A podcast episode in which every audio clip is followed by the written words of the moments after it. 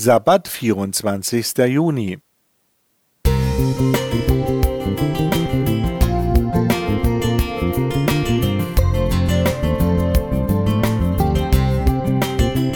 Ein kleiner Lichtblick für den Tag.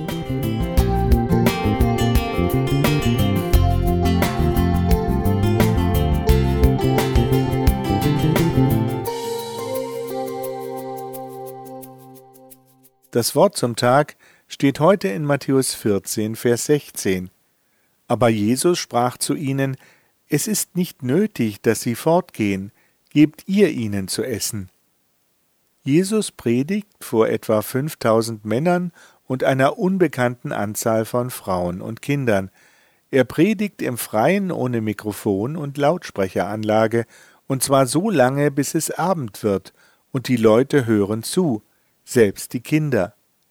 Die Predigt Jesu muss wirklich lang gewesen sein, denn Markus berichtet uns, dass die Apostel es wagen, Jesus zu unterbrechen und ihm nahelegen, zum Schluss zu kommen, damit die Zuhörer sich in der Umgebung noch etwas zu essen kaufen können. Daraufhin trägt Jesus ihnen auf, Gebt ihr ihnen zu essen.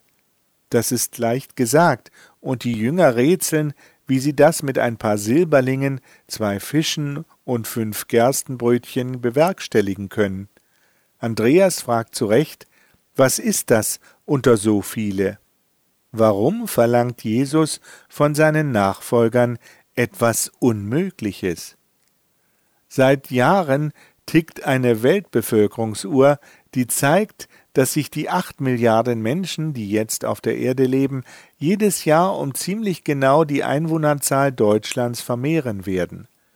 Wenn ich dann an den Missionsbefehl Jesu denke, frage ich auch, warum verlangt Jesus von seinen Nachfolgern das Unmögliche? Damals, als es galt, eine hungrige Menschenmenge zu versorgen, war Jesus anwesend und brachte die Sache schließlich auf seine Weise in Ordnung. Auch heute ist Jesus dabei, und auch diesmal wird er die Sache auf seine Weise bewältigen.